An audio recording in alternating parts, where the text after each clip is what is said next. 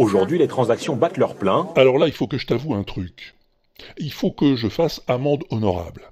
Oui, parce que pendant longtemps, j'ai cru qu'on ne pouvait pas dire les transactions battent leur plein. Parce que moi, innocemment, je croyais que battre son plein, ça venait du mot son, hein, le son, ce qui fait du bruit. Et que battre son plein, ça voulait dire être au maximum du son. Et donc, qu'il fallait dire les transactions battent son plein. Alors qu'en fait, pas du tout. Pas du tout. Je me suis renseigné, figure-toi, et l'expression vient pas du son, mais de la marée. Eh oui, au XIXe siècle, quand la mer arrivait à son point le plus haut, on disait la marée bat son plein. C'est-à-dire qu'elle est arrivée à son plus haut, son point culminant, son moment le plus intense, son plein, quoi.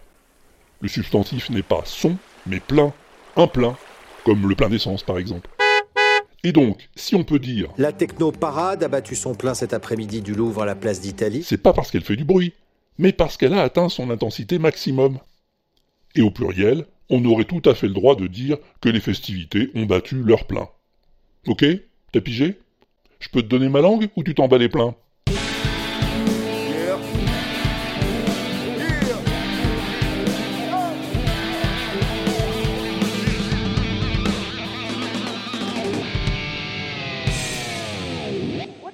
Crazy rock and roll music anyway?